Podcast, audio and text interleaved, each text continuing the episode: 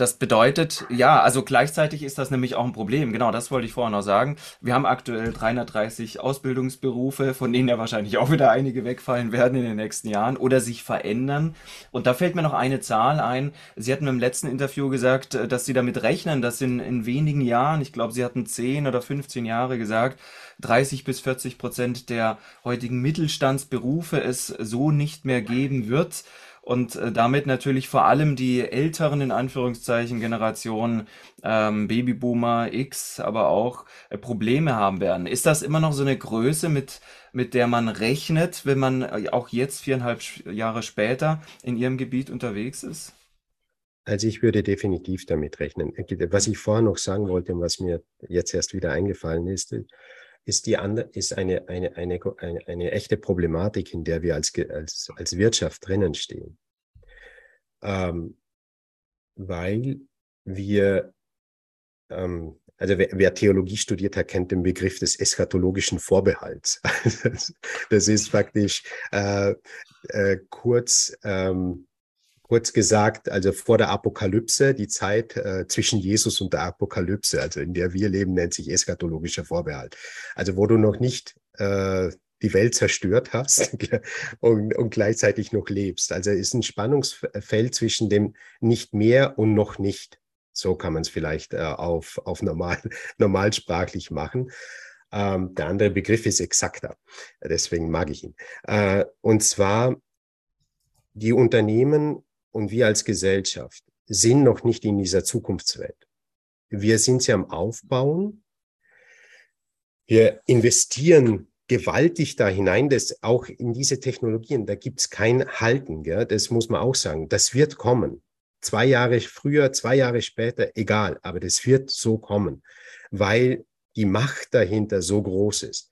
Und es ist ein Kräftemessen dann der, äh, wiederum der, der, der, der Pole, der globalen Pole zwischen China, USA, Europa. So, das hat geostrategischen, äh, geostrategische Bedeutung, deswegen, da wird nichts zurückgenommen. So, ähm, das muss man einfach so, so knallhart sagen. Und das heißt, wir sind damit konfrontiert. Spielen wir nicht mit, sind wir weg. Dann sind wir in Entwicklungszone. Äh, das ist ganz, ganz einfach. So, wir sind noch nicht in dieser Welt angekommen, sondern bauen erst die Grundlagen und die Infrastruktur dafür auf. Wir ja. wissen gleichzeitig, dass damit ganz viele Lösungen der Vergangenheit obsolet sind. Gleichzeitig sind es die, äh, sind es die Produkte und Lösungen, die unseren Lebensunterhalt jetzt äh, ermöglichen und die die Unternehmen über Wasser halten, also womit sie Einnahmen generieren. Und das ist extrem schwierig, weil Unternehmen müssen so tun, als ob diese Welt für ewig bleibt, damit du Talente rekrutierst für diese Lösungen, weil die müssen ja weiter produziert werden, die müssen weiter optimiert und angepasst werden, weil sonst, ähm, sonst ist der, der Kaufeifer bei den Kunden, egal im B2B oder B2C-Bereich, nicht mehr groß. Also du musst mit neuen Generationen kommen, obwohl du weißt, dass eigentlich das ein Spiel ist auf Zeit und im Grunde genommen arbeitest du schon am Leichnam. Das ist ähnlich wie wie, wie mit der Motorenentwicklung von, von, von VW damals. Ich glaube, die haben 2017 die eigene Motorenentwicklung eingestellt, verkaufen aber immer noch Verbrenner. So, neuestes, neueste Generation. Ne? Also du spielst es dann an. Also entweder lässt du einen externen Dienstleister noch ein bisschen dran basteln, damit du was Schönes Neues rausbringst, aber eigentlich für dich hast du schon abgeschrieben. Ja. Und, und das ist, glaube ich, die, die, die große ähm, die große Herausforderung für die, die jetzt ins Berufsleben kommen, dass selbst, und du kannst heute wirklich buchstäblich alles. Du kannst mittelalterliche Waffenschmied sein an der am Blasebalg mit Schmiedeisen und, ein, und, und das Schwert schmieden und teuer verkaufen. Du kannst genauso äh, Softwareingenieurin sein, die ein, eine digitale Rüstung programmiert für eine Fantasiewelt irgendwo im, im Virtual Space. So, äh, gleichzeitig. Und, und, und deswegen sage ich, die Fokussierung auf das Talent, auf das, was ich kann, auf das, was ich will, wo meine Leidenschaft drin ist, ist eigentlich der beste Ratschlag, weil du buchstäblich alles kannst. Ja. Aber das, was du machen musst, und ich glaube, das ist vielleicht auch die, die große, das musst du professionell machen. Du, äh, mein Lieblingsbeispiel ist, wenn ich einen Bot habe, einen Chatbot, weil, wovon viele Unternehmen träumen, dass sie den haben für alle QAs.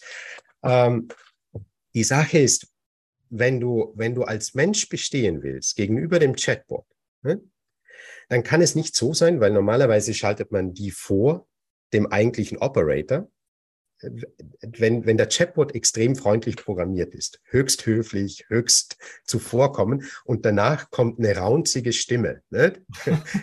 die sozusagen, äh, die sozusagen sagt, du hast mich gerade gestört, ne? was willst du überhaupt? Äh, dann sagst du, bitte gib mir für immer den Chatbot. Ja. Also das heißt, wir müssen Dienstleistungen oder auch wenn ich ins Geschäft gehe, ne? In, wenn ich ins Geschäft heute gehe, um mir ein paar Schuhe zu kaufen, ne? ich kann das bei Amazon, wie auch immer sie alle heißen, kann ich, kann ich das super machen. Ne? Ich gehe ins Geschäft, um eine besondere Dienstleistung zu erfahren, ja, ja. um eine Beratung zu bekommen. Wenn ich mir vorkomme, sorry, dass ich gestört habe und dann wieder äh, mich zurückziehe, dann werde ich nie mehr, ich, ich werde den Menschen nicht brauchen, weil, weil ich das alles viel besser habe in der virtuellen Welt. Ja. Also, und das heißt, es muss sich, egal was es ist, es muss sich professionalisieren es muss sich und der Mensch muss sich bewusst sein, was ist das eigentliche, äh, was ist die Eigenheit von mir, mit der ich bestehen kann. Und das ist, glaube ich, die nächste Schwierigkeit. Wir werden uns viel mehr vermarkten müssen als Individuen. Und zwar äh, professionell und ehrlich, weil sonst funktioniert es nicht. Also diese Authentizität. Ähm, und das andere ist mir gerade wieder entfallen. Es kommt ja. vielleicht nochmal. Aber der, der, der Anspruch äh, verändert sich, je mehr wir faktisch diese anderen äh, Agenten äh, auch im Feld haben. Ja. Äh, genau ein Ding, was mir noch, das was mir empfallen, Rhetorik, was, wo die, die Amerikaner uns und, und auch die Anglos, also alle aus den anglosaxonischen Ländern uns meilenweit überlegen sind, wird dramatisch wichtiger weil wir eben auch, wie Sie es vorher auch gesagt haben, viel mehr Teamwork haben, viel mehr Interaktion. Wir müssen Leute mitnehmen, begeistern, was auch immer alles. Und äh, unsere sprachliche Kompetenz ist eben dafür da. Also der, Mensch ist ja von der Evolution her als hypersoziales Wesen geschafft und das Werkzeug schlechthin ist Sprache. Wir müssen Spra der, der nerdige Ingenieur hinten in der Ecke, äh, der, auch der muss sprechen lernen. So. Ja. Das ist, das ist spannend, was Sie sagen. Ich, hab, äh, ich bin ja selber äh, hauptsächlich eigentlich nur noch als Vortragsredner unterwegs. Und gestern hat ein Kollege von mir gesagt, wir sind als Vortragsredner nicht dafür da, dass wir informieren, sondern dass wir inspirieren. Genau. Weil äh, das Wissen liegt inzwischen auf der Straße. Das kannst du googeln, da brauchst du keinen Vortragsredner. Und ich denke, das geht schon in dieselbe Richtung. Natürlich ähm, teile ich außerdem auch, auch das, was Sie vorher gesagt haben, das finde ich super interessant, äh, weil ich glaube, Servicewüste Deutschland, äh, diesen Begriff, den haben wir uns äh, leider im negativen Sinne tatsächlich auch verdient, wenn wir in Geschäfte gehen und tatsächlich eben nicht das bekommen oder in einer schlechteren Variante Variante als das, was wir bei Amazon sehen. Also das ging mir in der letzten Zeit so oft, dass ich inzwischen sage, Einzelhandel unterstützen. Nur noch im Ausnahmefall, weil ich nur noch im Ausnahmefall dort eine Beratung bekomme, die besser ist als äh, die künstliche Intelligenz äh, von Amazon, die mir irgendwelche Produkte vorschlägt und die dann noch besser passen. Also das ist, ich finde das dramatisch. Äh, da, da könnte ich äh, ausrasten teilweise, wenn ich sehe, wie viele das noch nicht erkannt haben. Und ich habe zum, zum Ende ähm, noch, noch zwei Fragen an Sie. Ähm, ich meine, zum einen, also was wir gerade aktuell sehen, und ich glaube, das ist immer so eine kleine Zusammenfassung unseres Interviews auch, ähm, das ist ja wirklich das ist ja wirklich Kindergarten, wo ich bis vor unserem Interview noch dachte, die sind hochentwickelt. Netze BW beispielsweise, die machen schon sehr viel mit Virtual Reality, mit Argument Reality, wo die eigentlich äh, Auszubildende zu Hause dann virtuell am Stromkasten irgendwas machen lassen. Und ähm, so wie Sie jetzt beschrieben haben, ist das ja noch gar nichts von dem, was, was da in den nächsten Jahren in den nächsten Jahren kommt. Ähm, ist, trotzdem ist es ja mindestens mal ein Anfang und äh, dramatischerweise auch nur ein Anfang von wenigen Unternehmen. Also ich kenne vielleicht eine Handvoll, die überhaupt mit Virtual Reality, was es ja eigentlich schon lange gibt eigentlich, arbeiten. Ist das wirklich so, so schlimm in Deutschland, äh, dass, äh, dass, dass wir da so hinter, hinterherhinken? Oder ist das, kenne ich einfach nur so wenige Unternehmen, die so digital unterwegs sind. Wie ist da Ihr, Ihr, Ihr Eindruck? Ich glaube, dass ähm, zwei, ja, auch da mehrere Sachen. Ähm, Deutschland ist, ist ein Land der Erfinder, ähm, ein Land der Tüftler, ähm, ein Land, das geprägt ist vom Geniecode, äh, also historisch gesehen. Mhm. Äh, und das ist einerseits der Segen Deutschlands, das ist gleichzeitig der Mega-Fluch Deutschlands. Äh, weil, weil damit mehrere Dinge einhergehen. Ähm, Deutschland hat es in den wenigsten Fällen geschafft, geniale Geschäftsmodelle zu machen. Da sind die Amerikaner, haben alle, alle Lösungen, die wir entwickelt haben oder die im deutschsprachigen Raum entwickelt wurden, haben die zu Geschäftsmodellen gemacht und aufgesetzt. Ne? Es ist eigentlich fast mhm. scheißegal, welches man hier nimmt. Äh, wenn man denkt, was Patente Fraunhofer hatte, MP3 oder Siemens, äh, Te äh, Telefonie und was immer alles, das kam alles aus Deutschland, Leute. Und äh, wir haben es nicht, wir schaffen, wir haben es erfunden, äh, freuen uns, dass wir eine Patentanmeldung hatten. Und äh, dann, dann war es das so gefühlt. Ne? Wissen wir nicht mehr, was wir tun sollen, dann gehen wir wieder tüfteln. Noch schlimmer ist es eigentlich jetzt,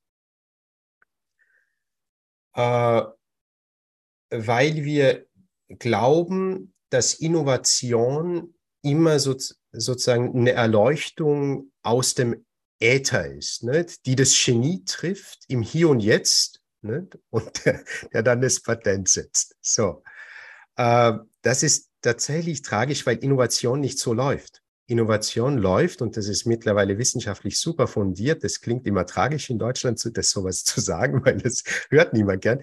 Durch Kopieren der Mensch, äh, so wie die DNA, es ist kopieren und dann wird irgendwo ein kleines Ding neu gemacht und man hat irgendwas Neues. Nicht? Und dann schaut man, ob sich's bewährt oder nicht. Es ist im Grunde genommen so, hat, so läuft Entwicklung. Und zwar seit, äh, seit es Lebewesen gibt äh, und seit es den Menschen gibt. So hat er den Fortschritt gemacht. Das heißt, wir müssen, ob wir wollen oder nicht, schnell sein im Kopieren, weil tatsächlich Leute hinsitzen und dann glauben, sie müssen jetzt noch einmal neu, was immer, was es schon gibt, nochmal neu erfinden, weil es nicht hier erfunden wurde. Das ist absolut, absolut, absolut gefährlich. Ich glaube, wir müssen schnell sein in der Kombinatorik. Deswegen verlieren auch aufgrund dieser Geschwindigkeit. Ich habe da tatsächlich Elon Musk vor Augen, der eben über einen gewissen Spott hat über, über Patente. Und ich glaube, das ist nicht ganz zu Unrecht mhm. weil sie uns aufhalten, weil wir glauben, wir können ein Wissen zementieren in einer sich dramatisch äh, schnell entwickelnden Zeit. Ja, ja. Ähm, das ist, ich glaube, das ist ein, das, das ist schneller überholt, das Patent, als wir, als wir, als wir denken können. Nicht? Also, also, das ist das eine. Und das andere ist, glaube ich, und das ist das, was mir am meisten Sorge macht, äh, also das macht mir auch Sorge. Das macht mir viele Sorge. Äh, das andere, was mir Sorge macht, ist Schule. Schule, Universität. Ähm, weil äh, Sie haben vorher von offensichtlich intelligenten Schülern gesprochen äh, oder die aus einer sehr elitären, elitär, elitär nach vorne denkenden Einrichtung kommen. Ähm, das, was wir das, was wir hier erleben und während dem Lockdown erlebt haben, also äh, das macht Angst.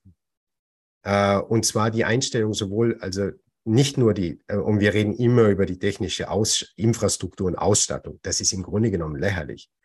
Äh, finde ich, also das, sorry, wenn ich das so direkt sage. Es geht um die Mentalität der Lehrer.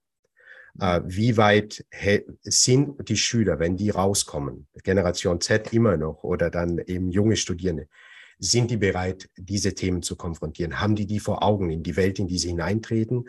Oder ist es ähm, piep, piep, piep, wir haben uns lieb, ne? so in die Richtung. Also das ist, ähm, da gibt's einen gewaltigen Gap mhm. zwischen, zwischen, zwischen dem, was, wo Schule lebt Also die sind noch vielleicht in den 80er Jahren, so ja, ja. gefühlt, äh, und, äh, und dem, wo die Zeit tickt. Nicht? Und da gibt es eben ganz andere Wettbewerber und das wird, da, da sehe ich und das heißt nicht, dass ich das gut heiße, was, also ich will auch nicht mein Kind sehen mit Stirnband, wo die Gehirnströme gemessen werden und der Lehrer auf dem Pult, das gibt also in China hat es das ja gegeben, ne? auf dem Pult. Okay.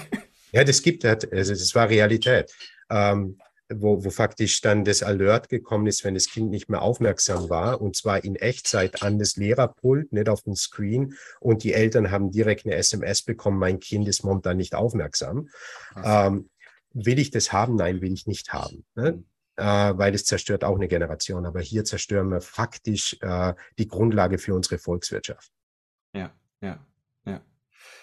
Und ich glaube, ähm, ja, könnten wir jetzt sicher noch mal eine Stunde drüber sprechen. Also ich kann da so manches, manches teilen aus, aus, aus der Schule, äh, in, vor allem in Schulen. Es war jetzt gerade vor kurzem wieder in eine, wo, wo Schiefertafeln selbstverständlich sind. Man jetzt inzwischen überlegt, aber ob man die Videorekorder erneuert gegen DVD-Player. Also das ist, ähm, und das ist eine Schule in einem sehr reichen Bundesland, sagen wir es mal so.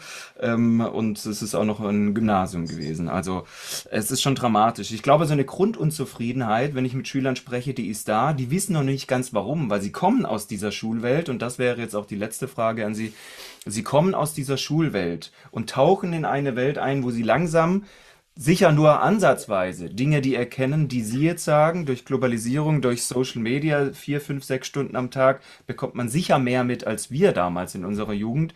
Das ist keine Frage, aber Sie können es nicht zuordnen. Eine Zettlerin hat letztens zu mir gesagt, sie glaubt, dass die jungen Menschen eine riesige Identifikationskrise haben, weil sie gar nicht mehr genau wissen, in welche Richtung sie gehen sollen, was eben, wie Sie vorher auch gesagt haben, sie wirklich gut können. Die werden in der Schule auf viele Dinge leider nicht oder sehr unzureichend äh, vorbereitet. Nun, daran können wir jetzt wahrscheinlich relativ wenig ändern. Aber ich bin nächste Woche mit äh, ungefähr 50 äh, Personalverantwortlichen und Ausbildungsleitern aus, aus verschiedenen Firmen aus ganz Deutschland zusammen.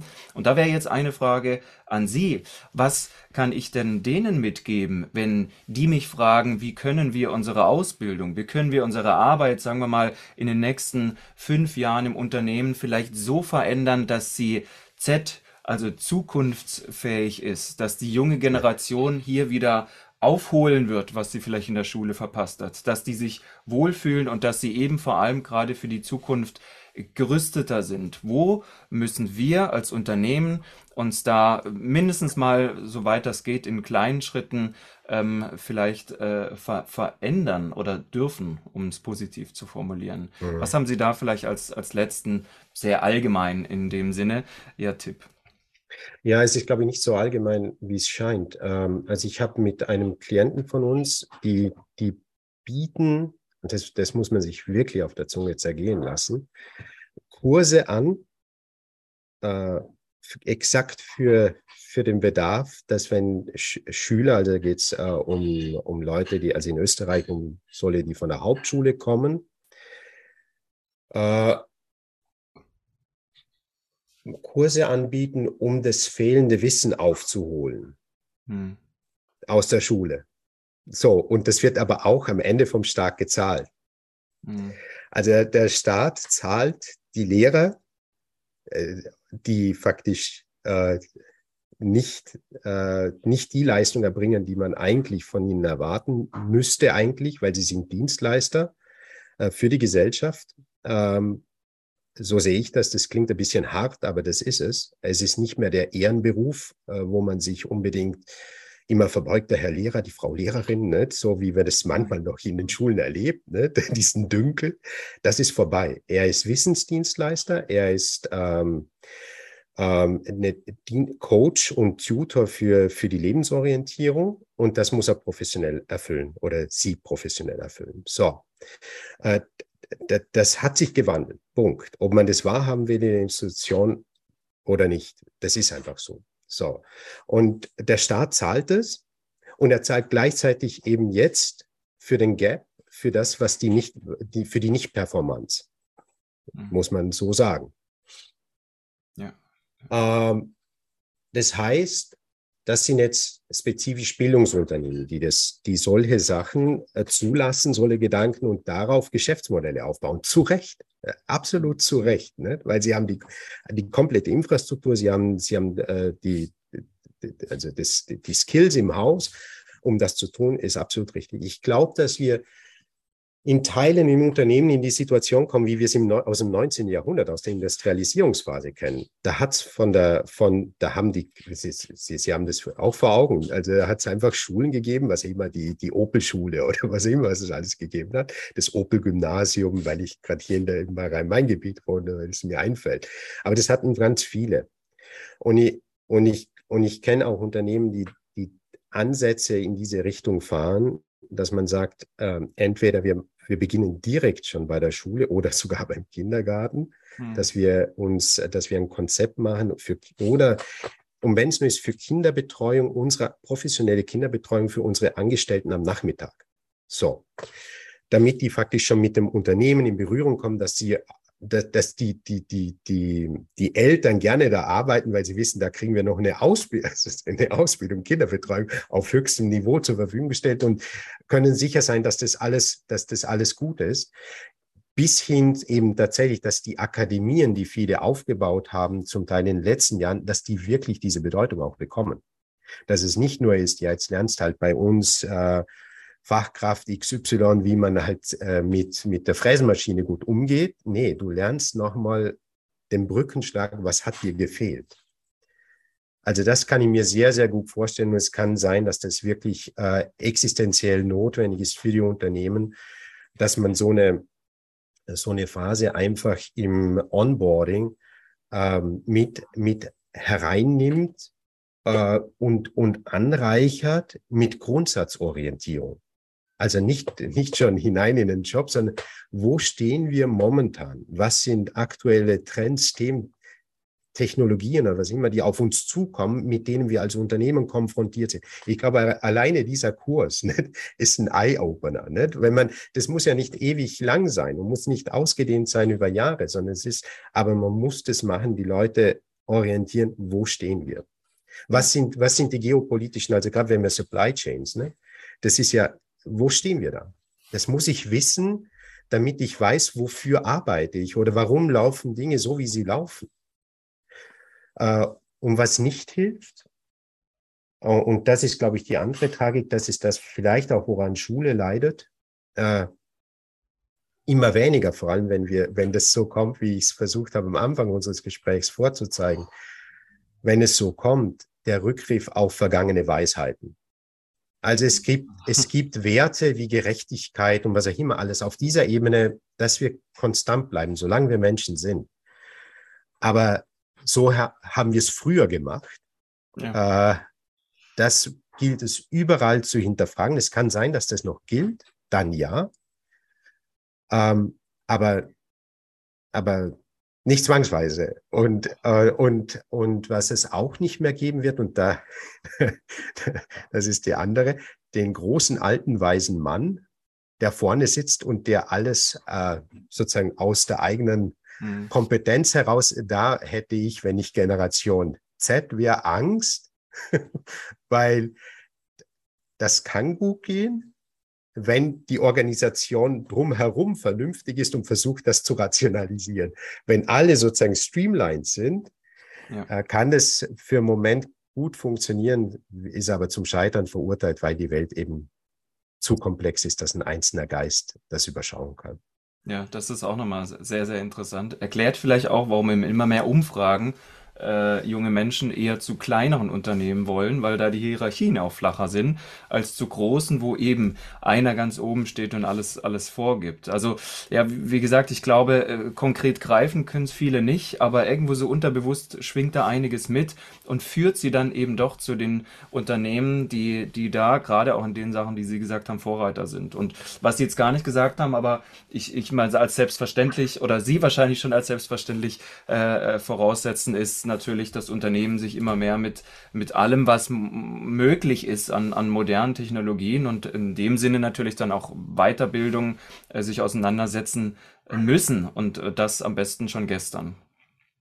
Ja, äh, die, die Sache ist, ich glaube, das, was man sagt, ja, ich weiß nie, wie, wie weit das man da gehen kann, aber die Sache ist, es ist im Grunde genommen ist es fast egal, wo ich anfange. Hm. Aber ich muss an einem Punkt anfangen, äh, solle Systeme, künstlich intelligente, also Systeme äh, hereinzuholen in, in, mein, in mein Unternehmen. Das ist nicht trivial, weil es verändert alles. Das bestimmt auch mit, was ich tue und wie ich es tue.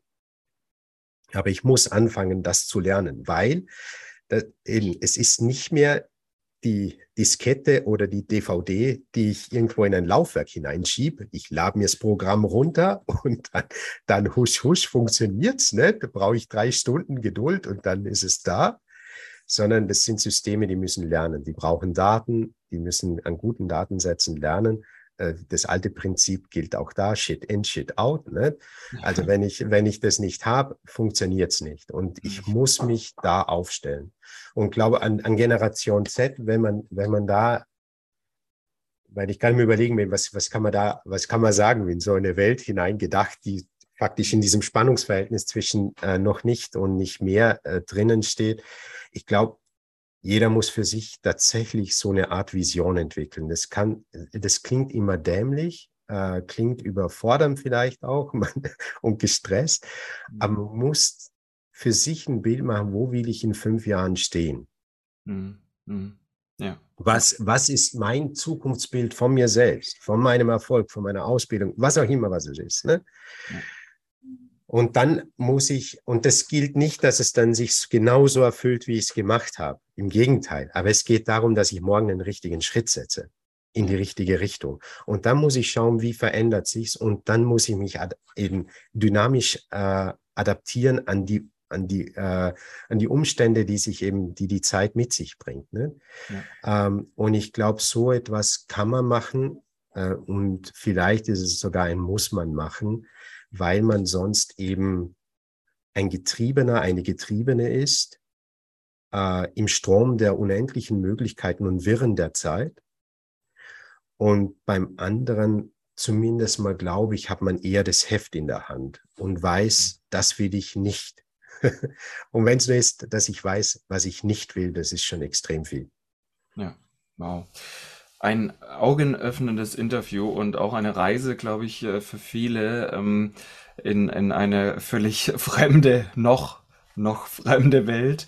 Äh, danke auf jeden Fall für Ihre Zeit, Herr Dr. Reisinger. Ich würde sagen, wir sprechen dann beim nächsten Mal in ein paar Jahren über die Generation Alpha, die dann vielleicht irgendwie Gedanken binnen einer Sekunde aus dem Internet abruft oder sowas oder überträgt. Wer weiß, was, was Sie da. Definitiv, alles... definitiv. Wahrscheinlich, davon können Sie, davon das, können Sie jetzt schon ausgehen.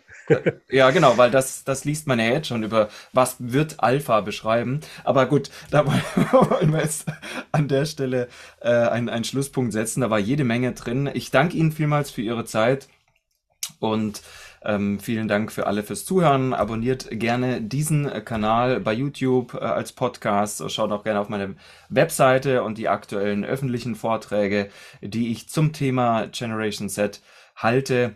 Und äh, selbstverständlich ähm, die letzte Frage, und das ist jetzt wirklich die allerletzte. Wenn man mehr wissen will, wo findet man Infos über Sie, über Ihre Arbeit? Gibt es da irgendeine Kontaktdaten, Seiten?